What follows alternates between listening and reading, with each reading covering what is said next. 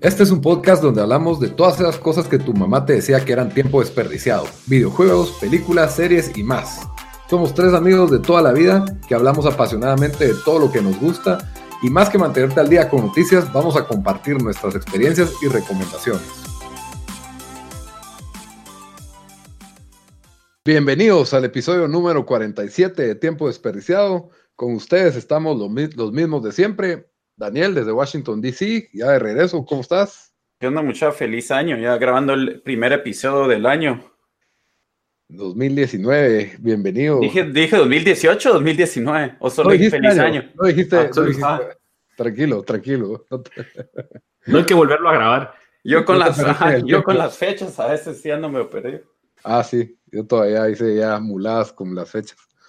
Bamba, desde Houston, ¿cómo estás? ¿Qué onda? Feliz año aquí después de nuestro pequeño, bueno, nuestro review de una hora de Aquaman, ya listos para hablar de un poco de películas del 2018. Aterre, si podemos hablar una hora de Aquaman y hoy nos toca hablar de las mejores películas del 2018, atérrense, alisten sus cuatro horas de podcast, por favor, así que con, paciencia. Pidan, medio día en el chance, ¿eh? Y ya. Pero no se, no se preocupen, tres horas son mías y una hora son de ellos, entonces ahí estamos tranquilos.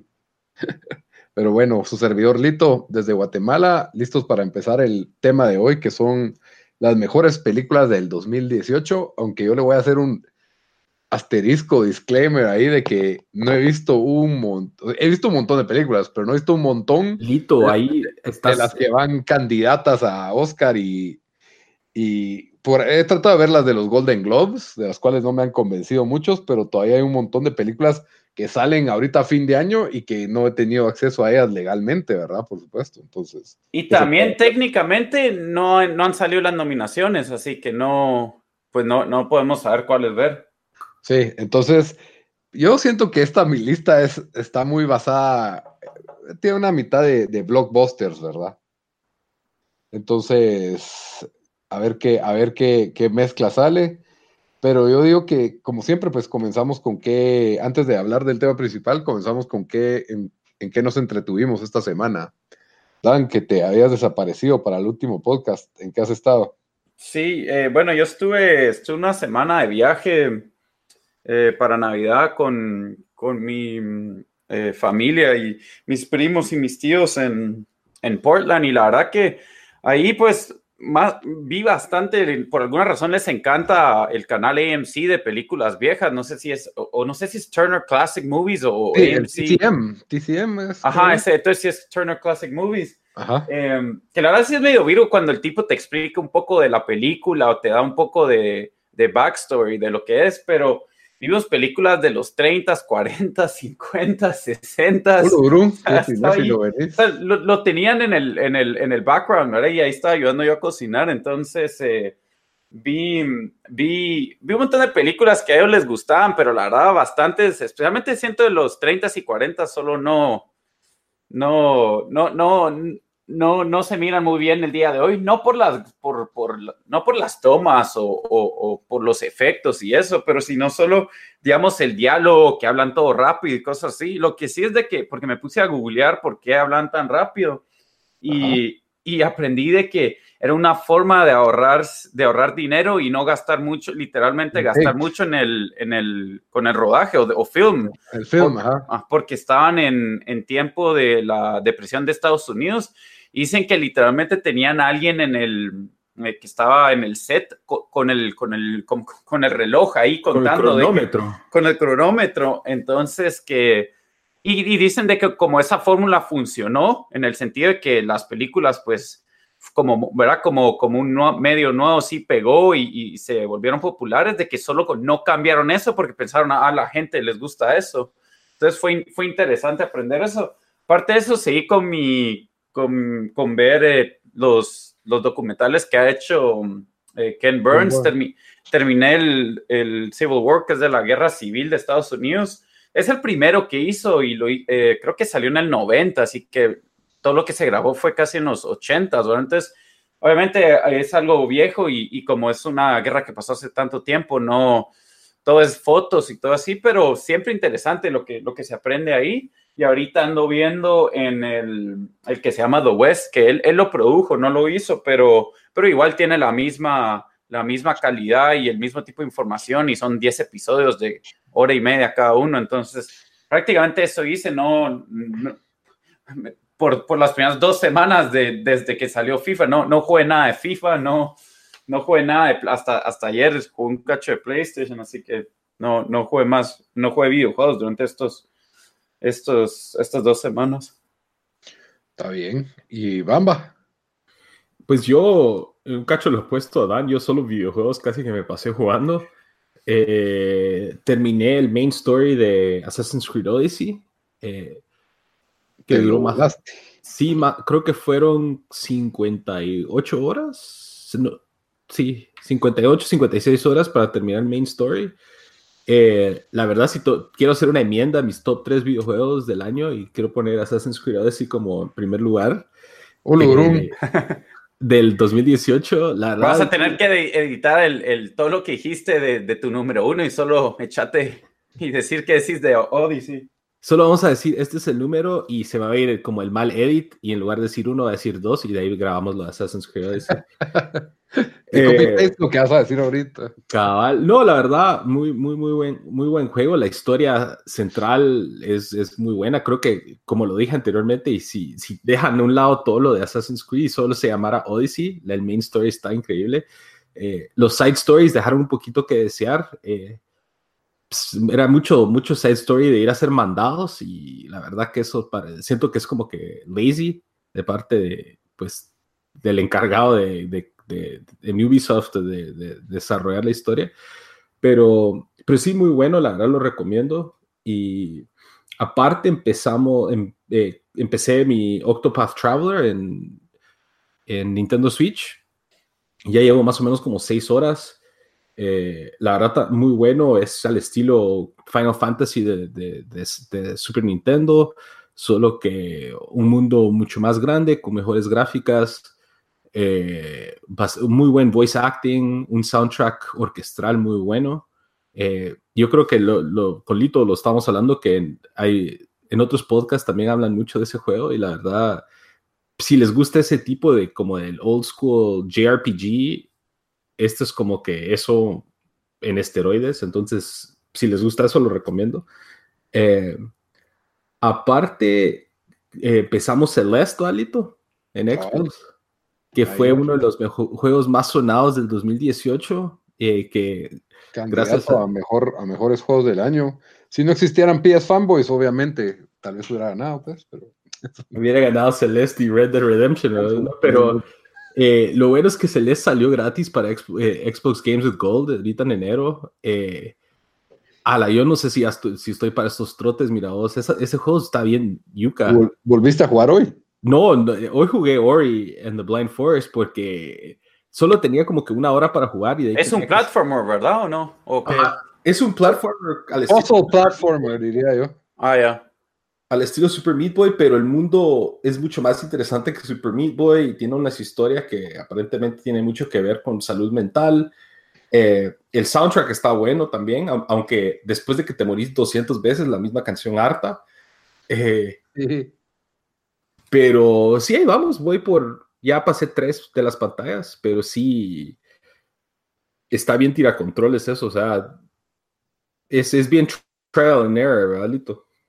Sí, a mí me, encanta el diseño del juego medio retro, que, bueno, retro diría yo, que tiene, de, que es a pesar de que, obvio, es un, plata, es un plat, plataformer en 2D, pero mm, la historia, la verdad, me parece un poco irrelevante por ahí de momento, tal vez se pone mejor, no, no le he sentido mayor, mayor aporte a la historia de lo, que, de lo que lleva, sino que solo es como que, ah, una mini transición de un puzzle a otro puzzle.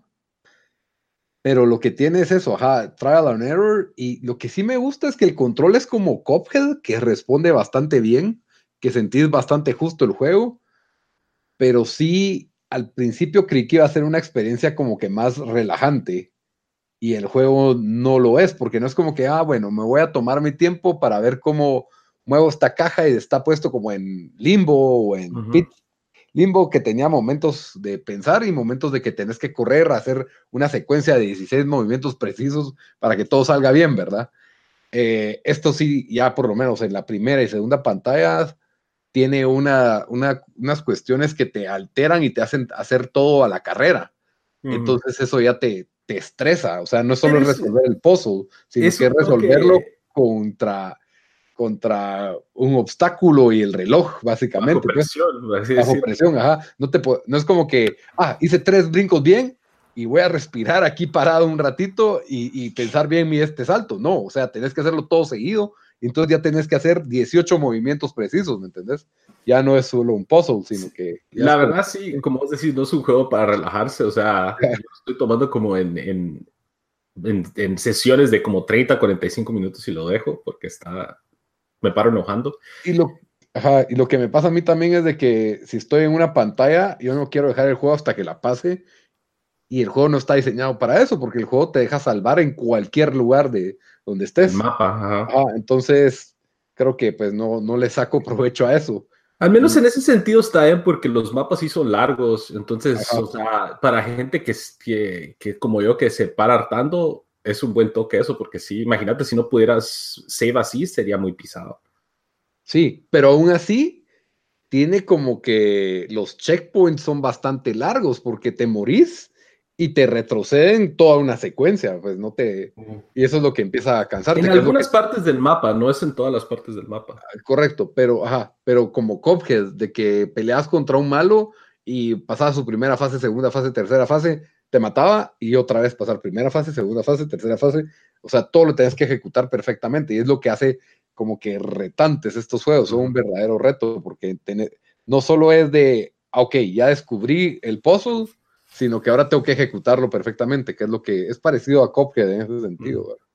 Y, y, aparte, por último, también empecé eh, este juego Ori and the Blind Forest, que también Está, acaba de salir para Xbox Game Pass, es del 2015. Eh, también otro juego con muy buenos reviews. Eh, un como platformer estilo eh, Metroidvania, con un estilo de arte muy bonito. Por, se me hace como películas de Miyazaki, por así decirlo.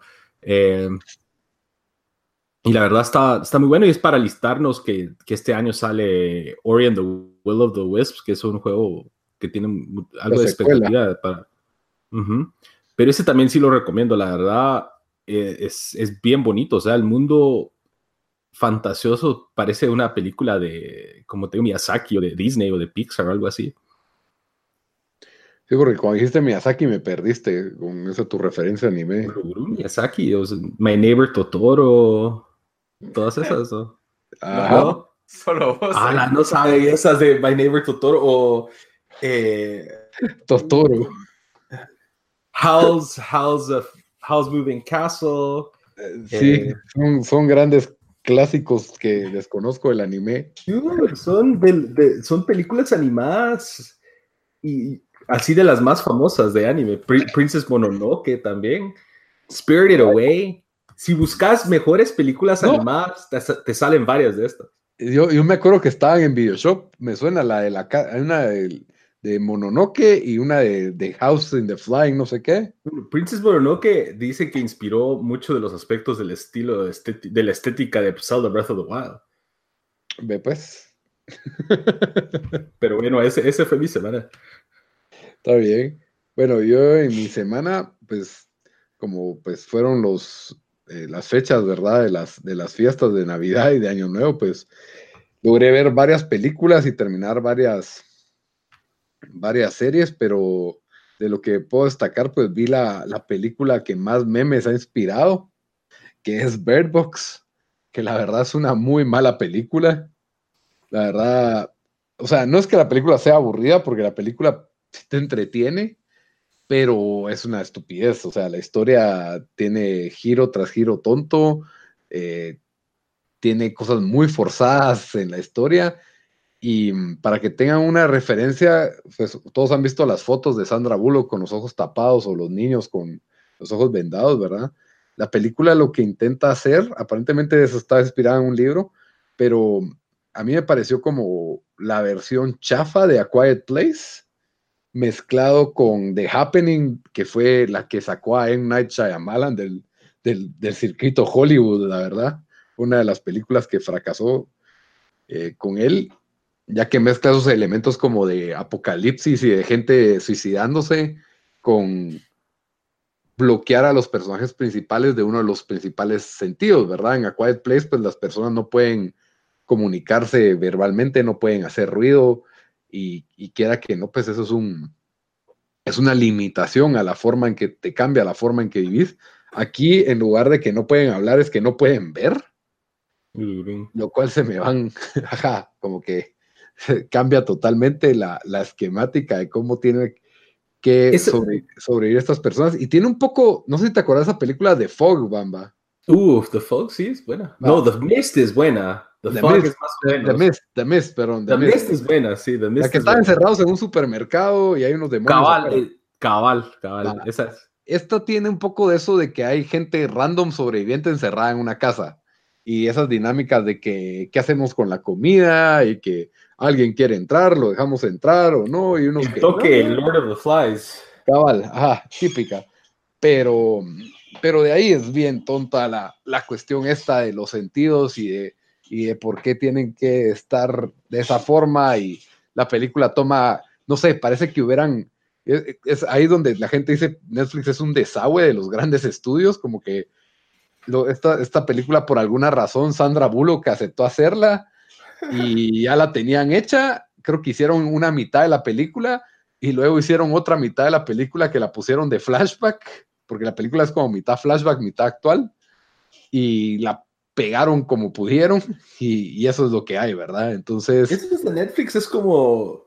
eh, sí, es como. Es, como- es una carnicería. ¿eh? Vamos, agarran ahí lo que sea con tal de poner contenido. sí, y eh, aunque todo el mundo está fregando a Netflix de que, hace, de que con tal de, de agregar contenido aceptan lo que sea, eh, sí se salió el rumor de que no aceptaron la de Sherlock y Watson, de Will Ferrell y John C. Reilly. Cabal, gente está- está- se está saliendo del cine. De- de- ¿Tan de- así? Sí, Dice que está bien mala. que, Ahorita que la gente Rotten Tomatoes, ¿qué dice? tiene como 5%, pero la gente, Uy, uy. se- he oído de varias personas que, que se salen del cine a media película de lo, de Lo lo otro que mala leí está. de esa película es que el estudio no quiso dar un advanced screening para críticos. Uh, eso Ah. siempre, eso es como Ajá. mala señal. Cabal, ese es el, el- el beso a la muerte ¿eh? de que va a ser una película mala. Es que con esos dos nombres ya tenés asegurada la taquilla, siento yo, del primer fin de semana. por Yo, yo sin saber, yo vi el póster de la película y dije, ah, esa tal vez me dan ganas de verla. Porque Yo igual, yo vi el trailer. Y yo no vi el trailer, pero el póster. Ajá. Porque, pues, ya tenemos rato de no ver una buena película de Will Ferrell. Pues. Y bueno, para continuar con qué más hice, pues jugué Celeste, que ya lo, lo hablé con Bamba. Y el otro pequeño videojuego que terminé es Red Dead Redemption, que la verdad tuvo un buen final, me gustó mucho el final. No, no siento que le suma más a lo que ya pensaba del juego, sino que se mantiene mi postura de que el juego es excelente. Pero sí creo que el juego pasa un clímax y de ahí tiene un bajón completamente que, que no entiendo desde un punto de vista de na- narrativo. O sea, como que ya ahí fue donde ya sentí, "Ey, estas misiones siento que son pérdida de tiempo, son una tarea, no entiendo por qué las estoy haciendo.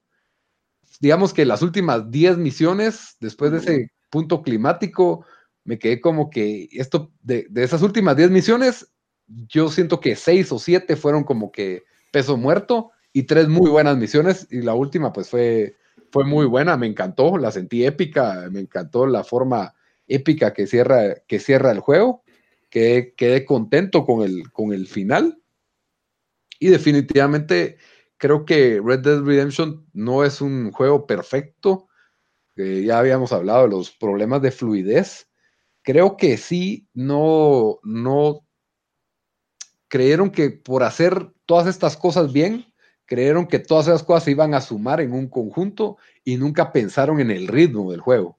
Creo que es lo que les faltó, o sea, resolver cuestiones de ritmo de juego. Eh, ya en, en, esos puntos sí se siente muchas cabalgatas innecesarias. Fue hasta ahí donde sentía cansada la cabalgata, donde dije, wow, o sea, ya, ya hice todo esto, tengo que seguir cabalgando de un lado a otro, ya, ya me pesaba, ¿me entendés? Pero fue hasta, hasta el final y entiendo por qué a otras personas le pudo haber pesado eso desde antes, pues tal vez querían algo, pero sí, no puedes tener, es muy difícil mantener una historia peliculesca cuando la tenés que estirar 60 horas, ¿me entendés? Que son, se supone y eso que el, el, juego te tardó 100 horas a vos en completar, ¿verdad? A mí me tardó 124 horas. 120, a la verdad. Lo cual, eso, eso, es puro JRPG. Cabal, lo que sí. pero, pero, o sea, yo no sé la gente cómo lo está jugando, porque me imagino que hay gente que solo juega las misiones amarillas, que son como que las main missions.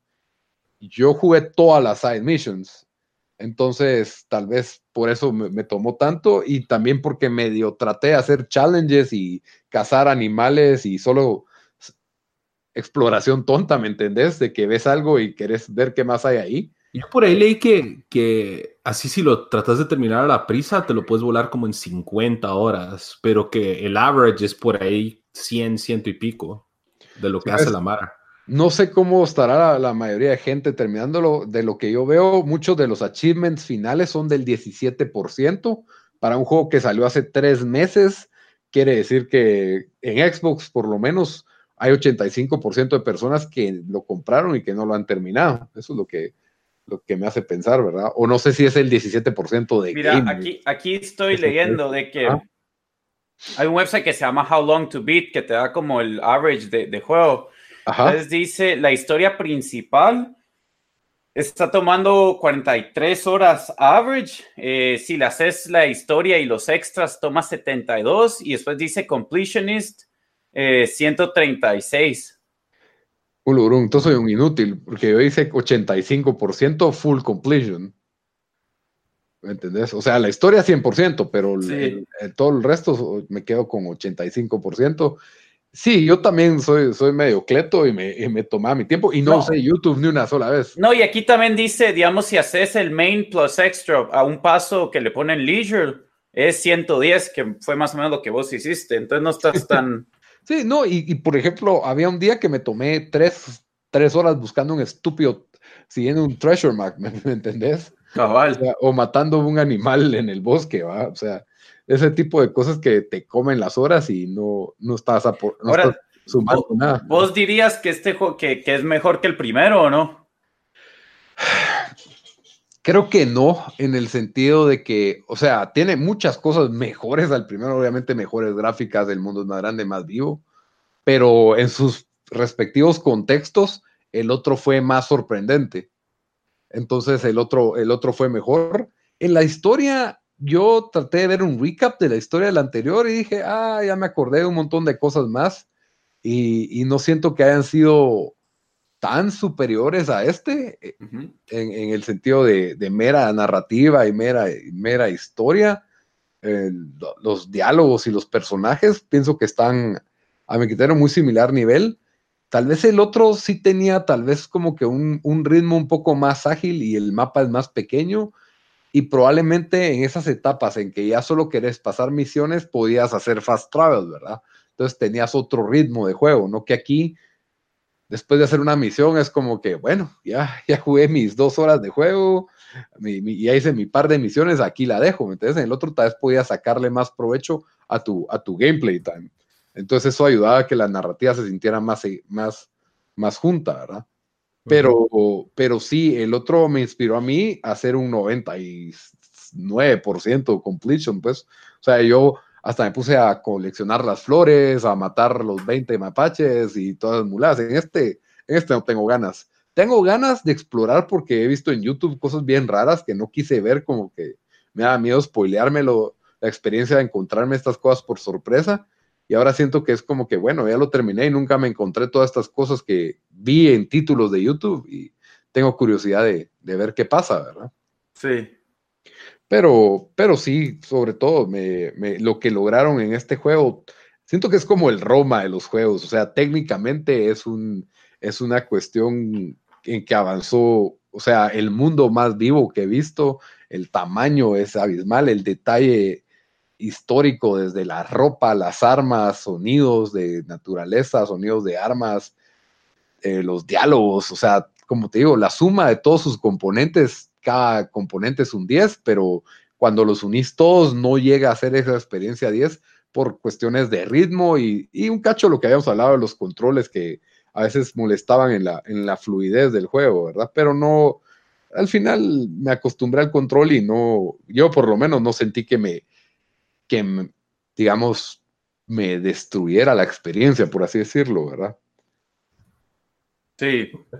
Pero bueno, entremos a, entremos a tema, que ya vamos media hora y no hemos entrado al tema. Así que las mejores películas del 2018. Bueno, ¿cómo, cómo le vamos a hacer muchas menciones honoríficas y de ahí a ranking del top 3 en adelante, ¿verdad? Así es, ajá, yo digo que así leemos. ¿Y los qué? ¿Los litis? ¿Los litos? Los litis, va, está bueno. Pero los litis son como mis menciones honoríficas. Va. Eh, Bamba, a tus menciones honoríficas. Ok, eh, yo solo quiero decir que este 2018 para mí fue un año, yo llevaba años de no ver tantas películas en el cine, eh, entonces por, lo hago por, por los, las tres personas que nos escuchan. Eh, vi 12 películas en el cine y 14 películas que estrenaron en 2018. yo tengo nada más dos menciones honoríficas voy a decir que Aquaman fue una de mis menciones honoríficas, ya lo hablamos hasta la muerte. Muy bien, Bamba. Vos, es que yo salí tan contento, parecía, como, como dijo Lito, parecía un show de WWE, esa cosa. Eh, chabonas, peleas todas exageradas, personajes todos exagerados. Es divertida, es divertida la película. Salí como que good vibes de esa película y de ahí la otra que voy a tirar como mención honorífica es esta de Summer of 84, que es exclusiva de Shutter. Eh, lo mencioné un poco hace unos dos o tres podcasts. Eh, salió este año eh, y es una película tipo de Goonies, pero en lugar de, que están buscando un tesoro, están tratando de resolver unos crímenes, unos, unos, unos murders eh, está muy, muy bien hecha, la verdad creo que es lo que hemos, hemos medio visto de que el trend de todos estos streaming services tratando de sacar contenido que se le trata de poner a la par a Hollywood, este a pesar de que no se puede, yo creo que sí le falta un poco, pero han hecho muy buen trabajo para hacer una un, un streaming service pues relativamente pequeño comparado con los Netflix. Eh, pero sí, nada más esas dos voy a tirar como mención y lo único que quería dar como otra mención, a pesar de que es una película que la segunda vez la, que la volví fue medio mala, pero la primera vez me gustó bastante, fue Ready Player One, en el sentido de que la película no es el cine, pero viéndola en el cine salí como con un high, creo que es de todos los como easter eggs y de todas las cosas que salen ahí, eh, creo que es nada más como que it's, it's brain candy, eh, pero sí la segunda vez que la vi sí fue un poco mala. ¿Verdad? Yo lo mismo. ya, no, la sopité, era como que, ulu, brunch. O sea, la, ya una vez pasa el pedazo de la carrera, es como que, ah, quiero ver lo de Shining, y ahí es como que, ah, no, ya, ya no quiero ver nada. Cabal, fue bien extraño eso, que fue una muy buena experiencia en el cine, pero ahorita ya, o sea, no sé, creo que pasó, la, pasó Novelty. Sí, si me dijeras viene Ready Player One 2, Ready Player 2, ya estaría como que, ah, la voy a ver, pero tampoco emocionado. Sí, man. Muy bien. Dan, tus, tus menciones honoríficas. Bueno, yo, yo tengo dos menciones. Eh, las dos son películas basadas en cómics. Eh, eh, la primera es Into the Spider-Verse, que es la película animada de Spider-Man. A mí me gustó bastante. Tampoco creo que es la mejor película de, de comic books o la mejor del año que, que, recibió ese tipo de reviews, ¿verdad? Pero definitivamente me parece la, la mejor de, de, de, todas las películas de Spider-Man. Y, la verdad fue buen año para, para esa franquicia, eh, ¿verdad? Porque tuvieron el juego que, que, recibió muy buenos reviews y lo gusta mucha gente y, esta película. Y la segunda fue Deadpool 2. Eh, para mí, a mí me, me, encantó esa película. Eh, salí del cine recontento, me, me reí bastante. Creo que, que, fue un poco mejor que la primera. Em, y, y, sí, esas, esas, son mis dos menciones. Incluso hasta pensé en, incluir eh, Infinity War en, mis menciones, que la pondría un poco abajo de esas dos, pero que me sorprendió porque yo la verdad no me habían gustado, no me gustó Infinity, Wars, eh, Infinity Civil War, yo ya tenía fatiga de las, em, de las películas de, digamos, las de Iron Man no me gustan mucho, más que alguna. Entonces, eh, el nuevo Spider-Man me parece pésimo, pero creo que para, o sea, lo difícil que es meter tantos diferentes... O sea, sí, personajes y, Luis, por lo más que el final, pues sabemos que van a revivir a todos, o sea, me sorprendió y, fue buena, incluso es película que hasta consideraría ver, ver otra vez, ¿verdad? Pero, pero sí, esas, son mis dos, mis dos menciones. Sí, lo interesante es que para mí las dos menciones que vos hiciste, siento que me dieron básicamente la misma experiencia y que siento que son como casi una parodia, ¿me entendés?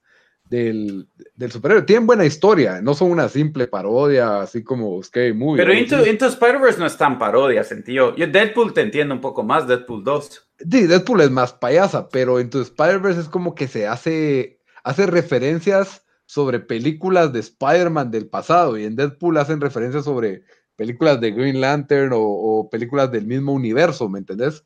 Entonces ahí es como que siento que están como que tocando el eje de la cuarta pared en esta de, Spider-Verse. Y, me, a mí me gustaron las dos, me dieron risa y me las disfruté. ¿Cuál te gustó más? Ah, Spider-Man. Spider-Man, sí, me gustó más. Cabal. Pero, pero sí la sentí como que una película tributo a Spider-Man. O no, no sentí que tenía su propia historia completa, pero sí es una buena experiencia. Pero ahí la, la vamos a discutir en el, en el review que, que le película. Pero sí, lo interesante es que yo cabal, eso iba a decir, de que sentí la misma experiencia en ambas películas. Sí, lo que sí es que buen año para, para películas de, de comic book, que usualmente, mm, bueno, o sea, últimamente han estado mejor, pero digamos, yo, pensé que fue pésima la de, la Wonder Woman y no me gustaron las que salieron el año pasado, el año antepasado técnicamente, pero... Cabal, ajá. Pero sí, dominaron la, la taquilla, son las que dominan. Y, fueron sólidas también. Sí, la verdad de que la única. No Venom es la única que. Ah, Venom fue una porquería. Ajá. Sí, y Black Panther que recibió Golden Globe, que, o sea, estuvo.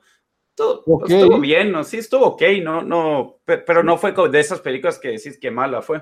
La peorcita para mí fue, obviamente, Venom, pero de ahí te diría que Ant-Man 2 a mí no mucho me gustó me pareció no, que no. O Ant-Man y The Wasp, eso. Ajá, Ant-Man and the Wasp, que es Ant-Man 2, pues la secuela, ¿verdad?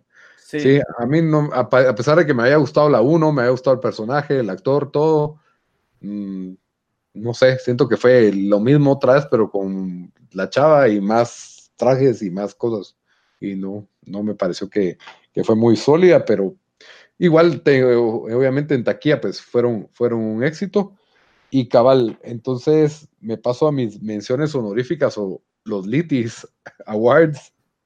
Pero cabal, peor experiencia en el cine, Venom, la verdad, se lo, se lo lleva. Es, una porquería de película que nadie debería de ver. Es una lástima que haya, hecho dinero en taquilla. De ahí, mm, mejor, esta bamba, a ver, vos tira tu pincelazo si querés, mejor película de miedo. Mejor película de miedo. Ah, esta de la de Summer of 84 para mí.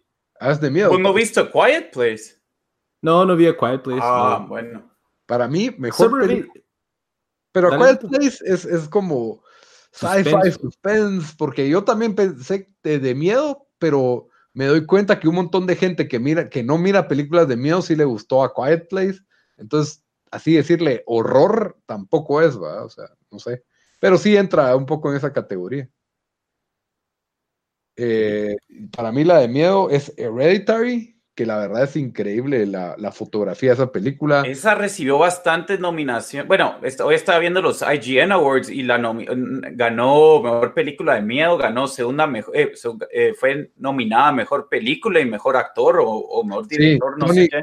La chava, la mujer Tony Collette, la que sale de mamá en la película, es una actuación muy buena la película tiene unos trucos de cinematografía muy buenos y un buen manejo de suspenso, pero sí tiene problemas de ritmo. Eh, la trama se pone ya en el tercer acto como que eh, esto ya, este twist ya no me convence tanto de lo que estaba haciendo la película. Pero sí tiene unas escenas que te dejan así como perturbado. Entonces, sí, es una, es una buena película, pero no entra en mi top por, por, por esas cuestiones de que yo esperaba más de la película cuando la fui a, fui a ver al cine. Mejor película protagonizada por Tom Cruise, Mission Impossible Fallout. Pero yo, yo esa la tendría en top 5 o top 6, tal vez, a, Mission Impossible Fallout, porque fue una de las Esa fue la peor, peor experiencia del cine para mí, mira, me ah, salí temprano. Que, para mí, que te volvió a caer. Peor experiencia en cine creo que fue solo. Cabal, esa solo Litis Award de mejor mayor decepción en el cine, Han Solo, para mí. No sé si alguien tiene otra. Mm, no tiene tantas altas, o sea... Es que yo tenía mucha expectativa. yo sentí que Bohemian Rhapsody fue medio aguador. Ah, tal vez solo yo también, fíjate, solo porque no, no tenía tan... Porque el trailer sí me gustó.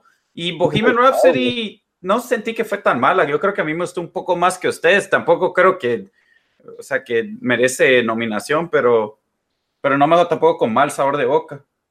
Ok, eh, mejor película de Netflix, se la doy hasta Operation Finale, que es la de Oscar Isaac, eh, cazando nazis en Argentina. La verdad es una muy buena película histórica. Muerte más sorprendente en una película se lo doy a eh, esta película que acabo de ver, inspirada en The Jungle Book, que se llama Mowgli, que, spoiler alert, uno de los personajes más bonitos y más lindos que parecen salidos de una película de Pixar, sorprendentemente lo matan de una forma totalmente masacre. Y entonces le tenía, que dar, le tenía que dar ese premio a Mowgli, Pero, o sea, eh, eh, cabal vi unos reviews sin spoilers y decían, no lleven a un niño a ver esto, no pongan a un niño a ver esto, porque sí está, está mero masacre eso, pero es una película eh, bien promedio. Mejor kidnap slash murder mystery, se lo doy a esta película Searching, que para mí estuvo cerca de ser de las mejores películas del año en mi lista. Es una película que no está firmada, no es found footage, sino que está filmada desde todo desde dispositivos como la laptop, la tableta. Eh, él siempre está en la computadora, googleando, eh, skyping, y es de un papá que se le desaparece su hija, entonces no sabe si la secuestraron o está muerta, y, de eso se trata, y tiene varios twists. La película es bastante simple, bastante buena, no dura mucho, y sólida película, la verdad, es, un poco, eh, o sea, siento que ya se había hecho antes esto, pero es, una muy buena, es una buena experiencia de película, yo sí la recomiendo. Y de ahí, pues, ya las últimas dos menciones, la película con mejor musical, que para mí es Star is Born, porque tiene canciones originales de Bradley Cooper. Son yo, se lo, yo se lo haría Into the Spider-Verse, fíjate, mejor soundtrack. Con, ah, bueno, bueno, tendría que Ready Player One, pero ahí eso está uh, El soundtrack de Ready Player One es buenísimo. Fíjate que aparte de Jump, al principio no me acuerdo de alguna otra canción que había hecho Ulurun. Staying Alive. Uh, Yo solo me recuerdo que me Everybody Wants to Rule the World. Sí. Ah, sí, esas dos, sí. Pero Into the Spider-Verse tuvo muy buen, muy buen soundtrack. Sí, mucha gente ha mencionado el soundtrack de Spider-Man. Pero a mí el que, esta me gusta y, siento que la película para mí es top 5 del, del año y Bamba la había mencionado, pero yo en mi top 4 tengo mejor película con un superhéroe acuático, se lo doy a Aquaman también. Bien, hombre, Aquaman rompiendo taquillas, ganando los premios en... Yo no sé si es porque tal vez soy un DC fanboy y sentí que es como que DC dando su golpe al, al, cine, ayer la comenté con mi hermana que la vio ayer. Mi hermana regresó como queriendo jugar Power Rangers, feliz de haber visto la película. Creo que es una película que causa esa experiencia de, felicidad. Es, de las pocas películas que yo he querido volver a ver así como que se acabó y, ah, pongámosla otra vez, pues, ¿me entendés? O sea, me, me pareció bien divertida a pesar de que puedo ver que es tonta en varios de sus aspectos, ¿verdad? Pero sí, por ahí, ahí la tengo y bueno, entonces de ahí ya terminé menciones honoríficas y los los Litis Awards. Nos vamos a la número 3, de Bamba. Ok, mi número 3 eh, es The Green Book, que la vi eh, el día antes de, New Year, eh, Christmas Eve. la verdad, la razón por qué está ahí, yo siento que las películas, o sea, siento que fue, paró siendo una película bien feel good, como en el estilo tipo de Remember the Titans. Spoiler alert. No, o sea, es, una, una, experiencia feel good, o sea, yo yo no sé si es tanto spoiler, pero yo entré esperando que iba a ser algo medio trágico o, que, o algo más con tonos más así como serios. Eh, pero me lo paré disfrutando, la fui a ver con Sara y sus papás y Christian, y hasta Christian que es, tiene, ese solo le gustan ciertas cosas, paró, le paró gustando, no se durmió, la vio todo. O sea, para que alguien como él le haya parado gustando, creo que fue muy buena. Yo creo que lo único eh, que no les recomiendo hacer es ponértele leer el, el, background real de los personajes. Ah, eh, creo que le quita un poco el encanto de, del charm de la película porque obviamente tuvo que, tuvieron que darle sus toques de Hollywood. Los dos principales, eh, Vigo Mortensen y se me va el nombre del otro chavo. Él ganó el Oscar por Moonlight como mejor actor de reparto. Se llama no sé qué Alilla. Ali Marshala, Marshala. Ajá, es el de True Detective Season 3. Ah, sí. Ellos dos buenísimos, o sea, la verdad se nota que tenían buena dinámica y buena química y los dos personajes, pues, la mayoría de la película se trata alrededor de ellos.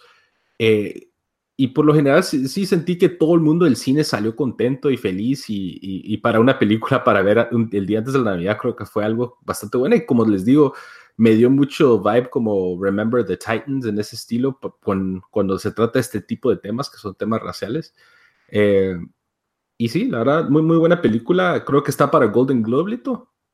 Está para Golden Globe y probablemente va a estar para Oscar. Es una de las que más quiero ver. Fíjate, estoy envidioso que no la, que no ¿En dónde la viste? ¿Fuiste al cine o...? Fui al cine, eh, que tenemos tradición que el, eh, en, del 24 de diciembre vamos al cine a ver una película siempre con Sara y sus papás. Y siempre es una película más en este estilo, no tanto como...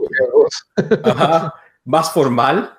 Eh, y paramos escogiendo este, la verdad fue buena decisión, porque yo estuve a punto de zafarme para ir a ver Into the Spider-Verse, pero me sentí mal dejar así a la familia a un lado. Entonces le hicimos ganas y, valió la pena, la verdad. Muy bien. Entonces, Dan, tu número 3. Eh, mi número 3 es Don't Worry, He Won't Get Far on Foot. Eh, la verdad. La vamos a hablar en mi, en mi conteo. Ah, también la tenés. Ah, va. Entonces, ese fue mi número 3. Ahí lo hablamos cuando, cuando no, ah, se va a ir rápido el podcast. ok, entonces vamos a mi número 3, que es la ter que sería tercera entrega de Avengers Infinity War. Uh, ese guardate la que lo tengo yo también. ¿Vos también? ¡Wow! ¿Y en tu top 3? Bien, Aquaman, bien, Avengers. Bien, Estamos en, estamos en sintonía, vos y yo. bueno, entonces nos vamos con tu tiempo. Eh, Bamba, ahorita te. Número dos, toca. Número dos, Bamba.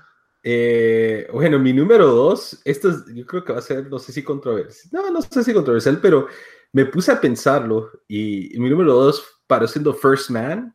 Rampage. Ah, First Man.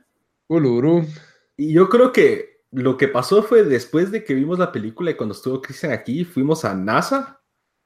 Ajá. Y mi viaje a NASA me hizo apreciar mucho más esa película. Entonces, ya pensando, haciendo mi lista, y me puse a pensar también, creo que me gustó mucho que cuando la fui a ver, la, me la fuimos a ver con Sara y sus papás, y salimos del cine y empecé a hablar con los papás de Sara, que ellos eran adolescentes cuando esto pasó, lo de eh, la llegada a la luna. La supuesta llegada del hombre. Eso es para otro podcast, pero cuando hagamos tiempo desperdiciado, eh, cabal conspiraciones, es el spin-off. Pero no, me gustó mucho oír el contexto de, ellos, de, ser adolescentes y quedarse a ver todo lo que estaba sucediendo y el buzz que tenía y las historias que ellos me contaron. O sea, yo creo que aparte de la película, yo creo que this might be cheating, pero aparte de la película, el contexto adicional que me dieron ellos y mi viaje a NASA me hizo que me gustara mucho más. Eh, yo esto que todas las escenas que tenían que ver con el entrenamiento de los astronautas, el, eh, el equipment eh, y ya el viaje en sí, y los viajes al espacio en sí fueron muy bien hechas, o sea, fueron bien reales y crudas. Me gustó mucho que no, que fue una, ellos el trato que le dieron a los viajes al espacio no fue, no fue así como que candy coated o, o glorificado, sino fue como que bien real y bien tenso. Yo salí tenso de esas escenas, o sea, y uno sabe qué es lo que va a pasar, pero de igual manera es como que un buen ride. Eh, y esto que las actuaciones ya, y lo, lo, hablamos un cacho en el podcast anterior, tal vez dejaron un poquito, no fueron tal vez de lo mejor, pero en sí en general con la película como como tal me gustó muchísimo y como les digo, el viaje a NASA, ver todo el equipo que ellos usaron, que es tecnología, o sea, ellos se fueron a espacio con un menos tecnología que mi Toyota Corolla y eso blows my mind. Una calculadora, creo, Sí, que una calculadora y, y, yo creo que ellos capturaron esa, esa crudeza bastante bien. Eh, pero sí, ustedes lo, vieron las dos, ¿verdad? Los dos.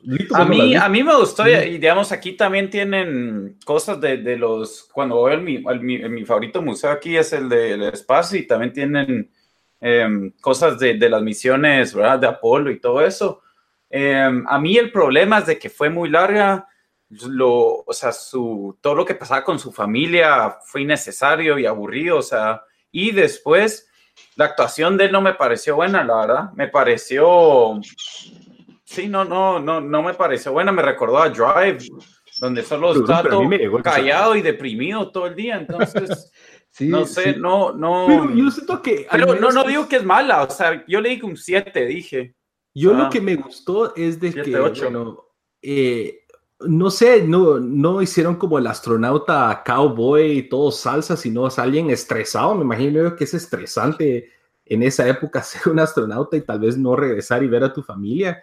Entonces, no sé, yo, yo y, él tenía esa personalidad introvertida, no e, era es básicamente un ingeniero la persona que... Pero, pero yo no sé si era tan introvertido, fíjate, eh, según, según leí después de él y, y miras entrevistas con él, no sé, Aquí, sí. Yo, yo lo que sentí, por cierto, le, le había dado el iti a la película, a la experiencia más aburrida en el cine. Porque si no, o sea, no es que la película sea mala, cabal, como dice Daniela, pero yo sí me aburrí terriblemente. No, no salí feliz de, no salí feliz de esa película. Yo salí con ganas de leer más sobre todas esas misiones. Hasta aquí lo nuestro, Bamba, en lo que damos. Se acabó. yo sabía que, yo sí me quedé como que me, aburrí bastante, entonces, no sé, me, como, tiene un poco esa vibra de Drive, pero yo lo que sentí es de que no, no miraba un, per, o sea, no me logré empatizar con el personaje, eso es clave. Eso, eso definitivamente pasa, pero es tan Virgo ver, o sea, cómo fue progresando el programa de Gemini Apolo, que, que eso es lo, para mí lo que carga la película. Y si, es, una película que, yo recomiendo. Y le dieron luz a, a, todas esas misiones de Gemini que fueron como que, que en, en, Hollywood tal vez no, creo que no les han dado tanto como que atención en, con respecto a películas, ¿no? Siempre ha sido Apolo y todas esas, ¿no? Chavales, sí. Pero sí, esa, esa fue mi número dos y la verdad, si les gusta todo lo que tenga que ver con la historia de, de, de viajes al espacio y demás, la verdad vale la pena. Eh, yo, como dice, yo estoy de acuerdo que los personajes tal vez querían un poco más trabajo, pero eso no es la razón por la cual me gustó tanto la película. Sí, pero la expectativa también empezó, o sea, es Damien Chazelle. Ah, yo sí no tenía expectativa. pero un Whiplash para mí es una de las mejores películas tal vez de la historia, o sea, top 20 tal vez, o sea, es una... Y, y de ahí pues La La Land, que fue increíble en bastantes sentidos, y, y de ahí venís a, a, una pieza histórica como El primer hombre en la luna, y fue como que... Eh, eh, eh no sé, me, me quedo, no sé, me quedo debiendo.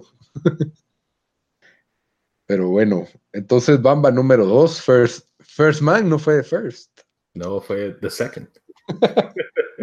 Está bueno. Eh, Dan, tu número dos. Mi número dos fue Quiet Place. Em, que, que, me sorprendió que no la tenías en tu top 3 porque a vos te gustó bastante, Lito. Tiempo, ah. tiempo. ¿Yo qué dije? ¿Yo mi top, hablamos mi película número 3 o no? creo que me salté. Porque era una que tiene Bamba. Ah, sí, cierto. Ok, perdón, perdón. Ok, perdón que interrumpí. Que ya sabemos cuál es, pero bueno. Ah, spoilers. Spoilers. La, Pues número dos. A Quiet Place. A mí me encantó esa película, prácticamente Yo- por... Yo igual a- en número dos, Dan. Ah, Mm, ok. Ajá, entonces démosle una vez. ajá, Dale. Eh, entonces sí, vamos a tener que, que cortar esa parte donde dije que me sorprendió que no la tenías en tu top 3. Eh, no, pero a mí me encantó por, por casi todo el año, fue mi película favorita hasta, hasta el final cuando revele mi número uno en cinco minutos, pero eh, me encantó que, primero me encantó que solo duró una hora y media, que es algo impensable para cualquier productor o director de películas hoy en día, por lo visto. Eh, sentí que la historia fue, eh, fue muy bien. Eh, las actuaciones fueron muy buenas, incluyendo eh, no solo la de John Krasinski, o cómo se llama, Krasinski, no sé cómo se llama, la de, Sí, John Krasinski. ajá. eh, pero digamos la, la, niñita que era sorda de verdad y pues el sonido en la película es, es una gran parte del, de, o sea, de, de ¿verdad? De, de, cómo, o sea, lo que le agrega a la película y, y me, me, gusta que bastante la película no tenía sonido, ¿verdad? Porque los, los o sea, tienen que estar callados y todo eso. Eh, comienza con una gran sorpresa, ¿verdad? La película, eh, no va a ser spoilers, pero a mí sí, me gustó bastante. Me sorprendió que no, no recibiera nada de, eh, de, nominaciones para los Golden Globes ni, ni, ni, para Best Supporting Actress. Yo pensé que a esa niña tal vez le, le darían. Eh, y, y, sí, no, ¿vos qué tenés que agregarle a, de A Quiet no, Place, Cabal, lo que hablaste, la, primero que fue una experiencia espectacular en el cine y la vi dos veces en el cine en que la gente realmente estaba en silencio porque la película requiere que todo el mundo esté en silencio. Es una película que no tiene tal vez nada de música de ambiente. El suspenso que maneja, eh, como vos decís, la película es corta, entonces logra mantener un suspenso y no se inventa nada tan exagerado para el último acto de la película. Entonces eh, se resuelve todo de una forma muy natural. Las situaciones realmente te, como vos decís, ese shocker que tenés al principio como que le da peso a, o sea, realmente te aterran estas criaturas, ¿verdad? Que, que al oír cualquier ruido te matan. Entonces la película pues fue, se sintió bastante original. Hasta Bird Box no había visto algo parecido. ya, ya di mi opinión de lo que pensé de Bird Box. Que espero que alguien no vaya a pensar que Quiet Place es mala porque se parece a Bird, a Bird Box si la miran después que Bird Box. Pero en fin, eh, John Krasinski hace una muy buena actuación. Realmente es fácil empatizar con los personajes en una situación precaria de supervivencia y el estrés de que le agregas niños a la ecuación. Solo les, si hubieran agregado un perro hubiera dado más miedo, pero ya no era realista. Entonces, la verdad es de que hicieron todo bien. Es una película que funciona en suspenso, los momentos digamos que agrada, o sea, las actuaciones todas son buenas, el sonido es, es vital en esta película porque cuando hay sonido realmente te asusta o te sorprende, ¿verdad? Sí. Para mí toca todas las notas que debe tener una buena película, o sea, fue entretenida, fue visualmente espectacular, eh, auditivamente espectacular. Y, Entonces... Y... Ajá, dale, perdón, no te, no te iba a cortar, dale. No, pero el, el ritmo en general de la película lo hace para mí una, una de las mejores eh, experiencias en el cine del 2018. Sí, yo solo iba a decir de que también es, es siento que es, que es de esos thrillers que, que, hoy en día cuesta ver, porque siento que un montón de las películas nuevas abusan ya sea de efectos o con el sonido, que a veces te, te lo ponen demasiado recio para, para, tratar de hacerte saltar de tu, de tu, de tu asiento, pero aquí o sea, por, por, lo más que uno podía ven, venir, podía ver lo que se venía, igual, o sea, creo que, que, que no había sentido tanto, tanta anticipación o suspenso, por, ¿verdad? Por, por algo en el cine en, en bastante tiempo. Eh, no solo sí. eso, que, que, sí creo que, que que, que fue muy bien hecha con eso. Y la película sentí que tampoco trata de ser tan ambiciosa como que Ahora todas las películas quieren hacer un, un, universo, quieren dejar el espacio para la secuela. Si bien ahí queda, no me parece que esa era la intención, ¿me entendés? O sea, es, es, es simplemente su propia historia compacta y, y, funciona a la perfección. Y por eso A Quiet Place está en top 2 en dos de las listas de tiempo desperdiciado. Cabal. Y fue como que al principio dijimos, ah, esto es lo mejor que va el año. Y conforme iba pasando el tiempo, no mirábamos una mejor, una mejor, una. Realmente para mí sí es. Fue, fue bastante buena. Cabal. Bueno, entonces nos vamos a la número uno, Bamba.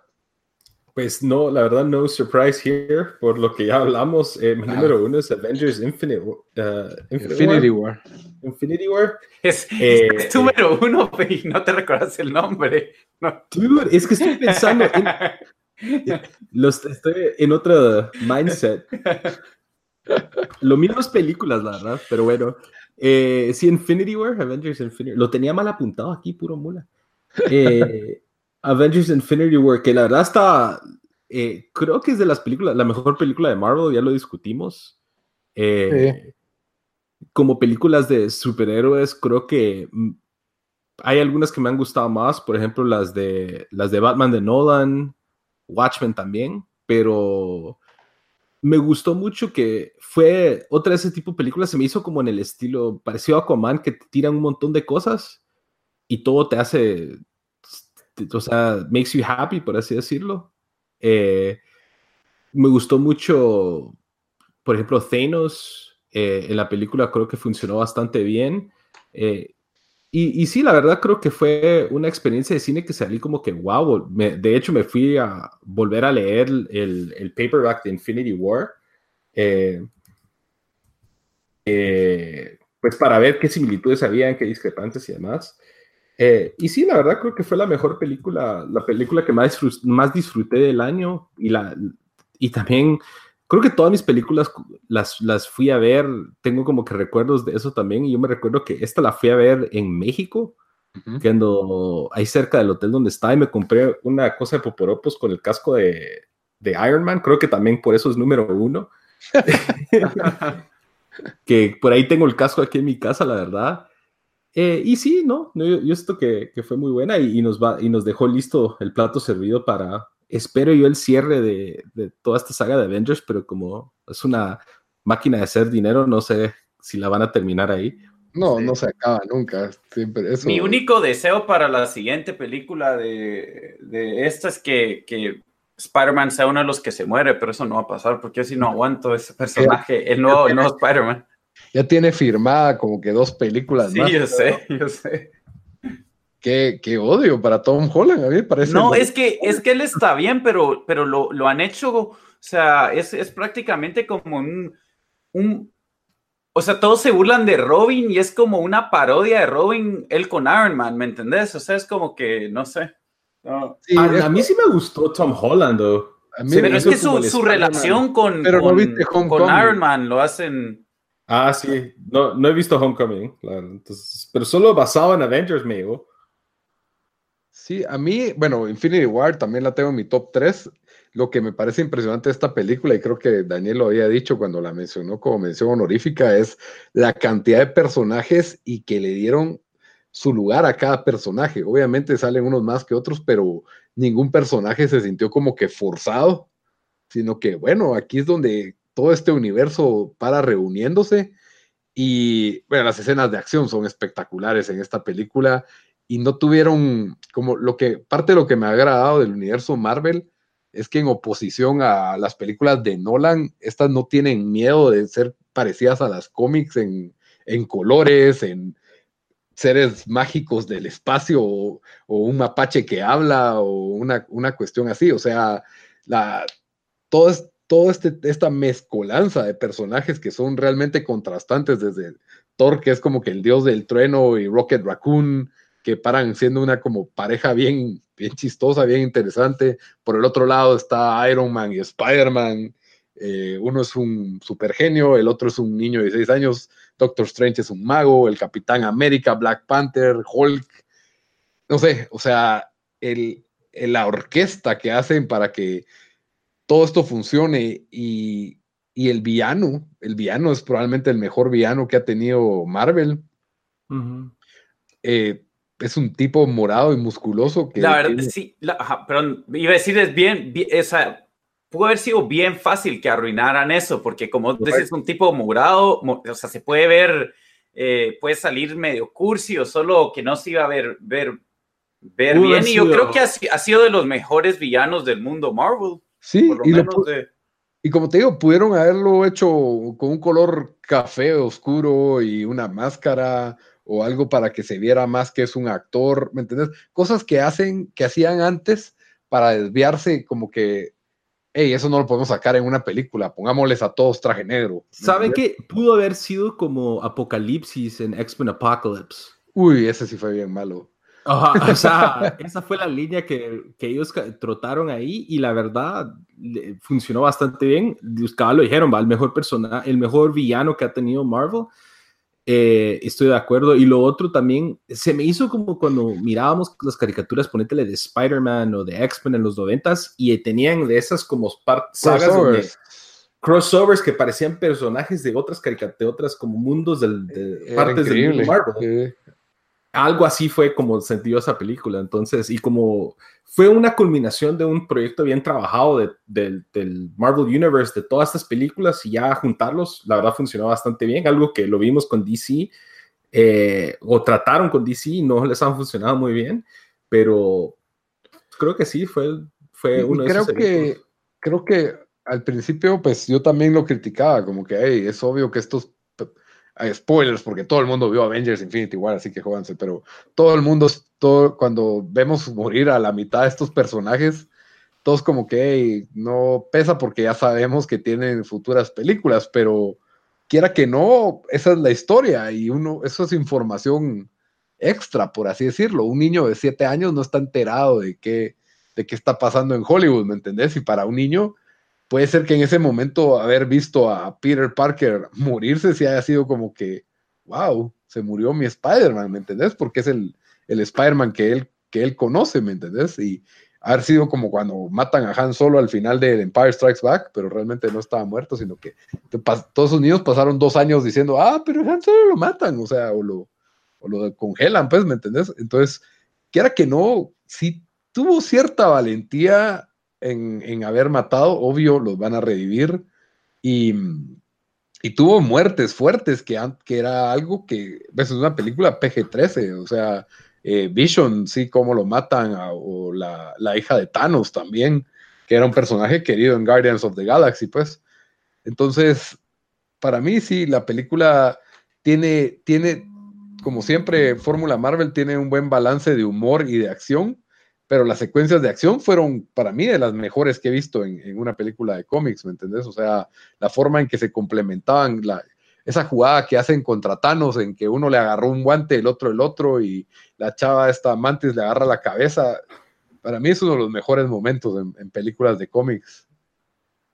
Y por eso está en este, en este top 3. Ok. Muy bien. Entonces, Bamba, esa fue tu número uno. Dan, tu número uno. Eh, mi número uno fue, fue Roma, eh, que, que, es la... Cabal, eso iba a decir que, es, que, que pareciera que es la, el, safe pick que uno hace, pero em, por lo más que obviamente las tomas y, o sea, la película es, como, como dice Lito, es eh, Oscar porn, ¿verdad? O sea, lo, casi que lo hace para, para, que, para que sea una película que, que va a recibir, pero a mí lo que más me encantó fue la historia, eh, cómo eh, te logran enseñar la, o sea, la, la, doble realidad eh, de Latinoamérica. Me imagino que así es en otros países tercermundistas, ¿verdad? Pero me gustó la, la, historia de, de, las dos mujeres, ¿verdad? Que, que, son, bueno, una era la, como que la, la principal, pero la la mamá de, la casa, pues también, cómo las dos sufren, ajá, cómo las dos están sufriendo el mismo, básicamente el mismo problema. Eh, y eso lo, o sea, cómo te enseñan, porque no muchas películas em, siento que, salen de Latinoamérica te, te, enseñan esas realidades. Eh, y creo que fue historia buena. Vi, la película ya dos veces y, no me aburrió verla la, la segunda vez. Em, noté algunas cosas que no había notado la primera vez y todo eso. El soldado samurái fue tu, tu, tu favorita. Cabal, sí. La parte del hotel. La vi tres veces. Em, pero. No, pero sí. O sea, siento, siento que es. Que, que sí, que sí merece todos los, los accolades que ha, que ha recibido. Eh, yo usualmente, digamos, el año pasado, bastantes que, que, fueron nominadas para Oscar, pensé que no lo merecían. ¿Cuál fue la que ganó este año? ¿El, o el 18? La del monstruo en el agua. The Shape of Water. Ah, bueno, esa sí me gustó, pero con las otras nominadas no tanto, pero esta, sí, o sea, yo siento que, que sí, que sí lo merece. La historia me encantó, tiene buen diálogo, em, las actuaciones se sienten bastante reales. Eh, y todo eso. Entonces, por eso, por eso es mi número uno. Sí, realmente Roma es cabal el Oscar bait, pero, pero sí, es, de admirar, como decís, las dos realidades de Latinoamérica. Y creo que la resuena mucho, especialmente para los latinoamericanos que vi, aunque no hayamos crecido en los 70s y en los 80s, vivimos una realidad muy, muy parecida. O sea, el hecho de haber tenido una empleada doméstica, todavía tenemos empleadas domésticas y la forma en que se les trata, la forma en que se dan esas dinámicas entre empleada y, niños en la familia, ¿verdad?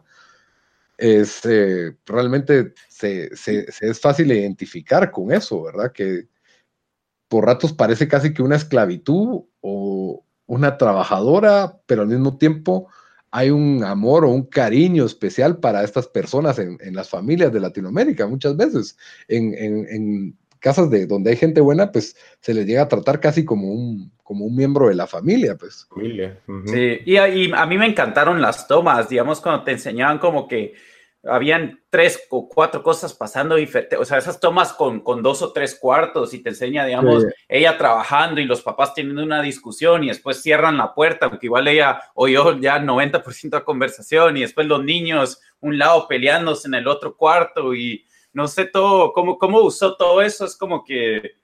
Yo siento que es una película que está llena de, de, como que momentos como mágicos, o sea, de que todos los momentos, hay muchos momentos de tensión, especialmente porque como no tiene un formato convencional Hollywood de, ah, este es el primer acto, segundo acto, tercer acto, sino que solo están pasando las cosas, no pareciera tener una, una secuencia como de que, ah, entonces fueron para allá y entonces hicieron tal sino que simplemente están ocurriendo estas cosas como ocurren en una, en una vida normal, ¿verdad? Por ahí siento que le falta un poco de ritmo para mi gusto personal. El, hecho de que haya sido a blanco y negro también me parece como que, eh, no sé, me hubiera gustado ver todos los colores de esa época, pero ahí sí que fue elección del, del director.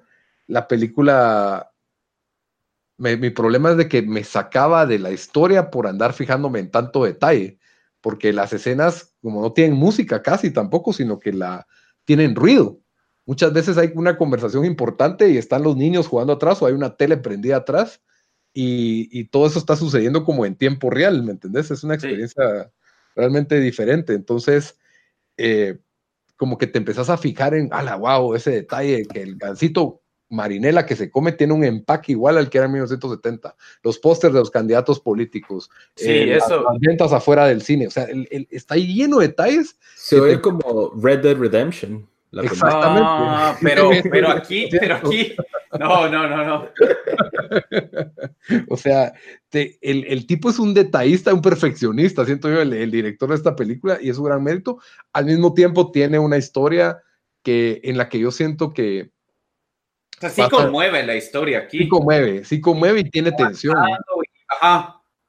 Pero sí tiene una, una escena que me molestó un montón y no entiendo por qué está ahí. ¿Cuál? Cuando, cuando se van a esa casa de campo y hay un incendio y miras a un, una especie de sueco cantar dos minutos. ah, ok Explícame por qué, no entiendo. pero, pero esto no fue una tan larga, sentí yo, no fue una, una escena, o sea. Ahí fue donde yo sentí, eh, este quiere hacer como que esto es su artsy touch, no sé. Pero, pero fue tan, no sé, ni me recordé esa escena, no me, no me quedó marcado. A mí, a, mí, a mí me marcó, y de ahí, o sea, como te digo, me encantan las, las escenas de, por ejemplo, cuando los niños se pelean y uno le tira como piedra al otro que lo pudo haber matado, ¿me entendés? ¿Cuántas veces no tal vez te, te peleaste con tus hermanos o con alguien y decir, si algo hubiera pasado diferente, se hubieran matado, ¿me entiendes? Sí. Eh, o las empleas tratando de mediar entre las peleas entre hermanos. Sí. Creo que todos vivimos un poco de eso. Entonces, sí, la película toca un montón de notas conmigo por, por tal vez por ser latinoamericano. Ahora, como historia en general, sí tiene sus momentos de tensión, pero no me, no me, no me atrapó tanto. La, y, y, como te digo, a veces sí la sentí lenta, pero, pero en general sí entiendo por qué tiene todos estos, todos estos premios. Simplemente no es mi, mi taza de té, por así decirlo. bueno. Ah, bueno. Y okay. vamos a tu número uno, creo, ¿no? Sí, mi número uno, Dan, vos la tenías en tu listado también, es ah. Don't Worry, He Won't Get Far on Foot.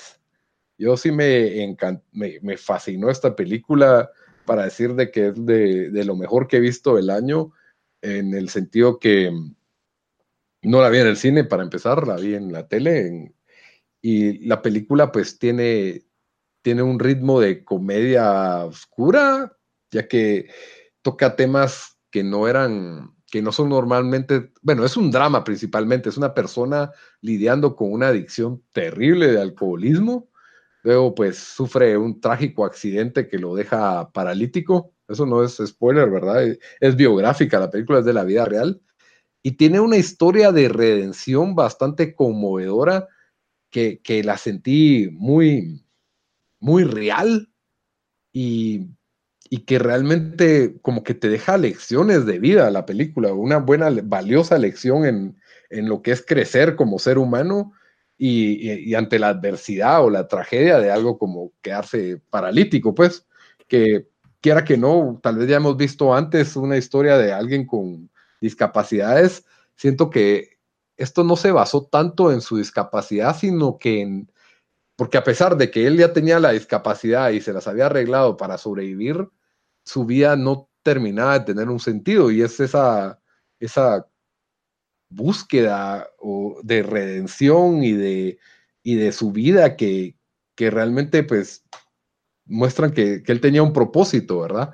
Entonces yo siento que la película, por ser buen entretenimiento, tener un mensaje de vida y ser y una de las mejores actuaciones a mi criterio, la de, la de Joaquín Phoenix, como este personaje que ahora no me recuerdo el nombre, el, el personaje principal, que me parece que, que, le otorgan para mí la, mi película mi película favorita del año. Tiene, tiene muy buenas escenas, incluso las escenas con Jonah Hill, que también me parece lo mejor que hizo Jonah Hill este año, a pesar de que no sale tanto son, son muy buenas y, y por eso para mí le doy la, la, número uno del año porque tiene esa mezcla entre buen cine dramático y al mismo tiempo buen entretenimiento. O sea, no me parece una película que cualquier persona se vaya a aburrir. O sea, obviamente no es para niños porque toca mucho tema adultos y hasta tiene escenas de sexo, pero, pero es sexo de paralíticos, entonces es diferente. Sí, yo, para mí sí es un misterio esta película, cómo no, uno, no, no, no recibió tan buenos reviews y dos, eh, no, bueno, obviamente como no recibió buenos reviews, no recibió nada, nada, pues nada de Oscar, pues, especialmente con eh, dos actores que para mí son bastante, son vistos con, con, eh, tienen imagen positiva en Hollywood últimamente, especialmente Jonah Hill y, y Joaquin Phoenix. Eh, los dos actúan bien, la historia es bien conmovedora, incluso hasta cierto punto difícil de ver. Eh, sí, sí. O sea, no, solo porque, pues porque uno se pone en, en esa situación, ¿verdad? Y dice, puchica, si me pasaría algo a mí así, sí, o sea, ¿entendés? Porque el tipo, o sea, queda así y casi que se pone más alcohólico, ¿verdad? Y, y Exacto. Porque Entonces, uno creería que, ah, típica película que era alcohólico y tuvo su accidente y ahora ya no, sino que Cabal, y, y, digamos, esa, o sea, ¿cómo, cómo da 180, o sea, da vuelta, le da la vuelta, ahora 180 grados a su vida? O sea, pudo haber sido algo cursi, pero no es así, o sea, te lo enseñan en una forma muy, eh, muy real y, o sea, muy humana. ¿eh? Sí, muy humana, no, a mí, a mí también me gustó bastante, o sea, fue muy buena. Otra, otra que yo pensaría que, que estaría nominada fijo, eh, pero sí, no, no entiendo cómo, digamos, en Rotten Tomatoes tiene 76%. No, no, no, me cuadra ahí. No, no sé si tal vez solo fue muy conmovedor o, gente piensa, ah, pues como esta es una historia así que tiene un, un paralítico, entonces como que, no, sé, como que esperan algo más, no, no, no sé qué, quisiera tal vez leer los reviews para ver por qué bastante gente le, le quitó puntos. Sí, yo creo que la película es bastante convencional, o sea, no tiene un director tipo Alfonso Cuarón que pueda haber hecho esta película como un ser invisible y ponerte ventas en la calle atrás de esto, O sea, o sea, la película no tiene una fotografía impresionante, no, no la necesitaba, ¿verdad?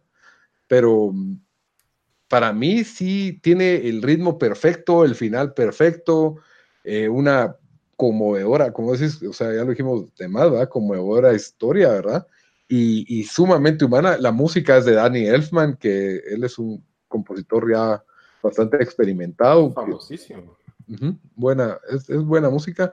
Y, y sí, la transformación de que tanto Joaquín Fénix como Jonah Hill no los he visto tanto en estos, en estos papeles, ¿verdad? de Jonah Hill como de mentor, que estaba viviendo su propia tragedia también.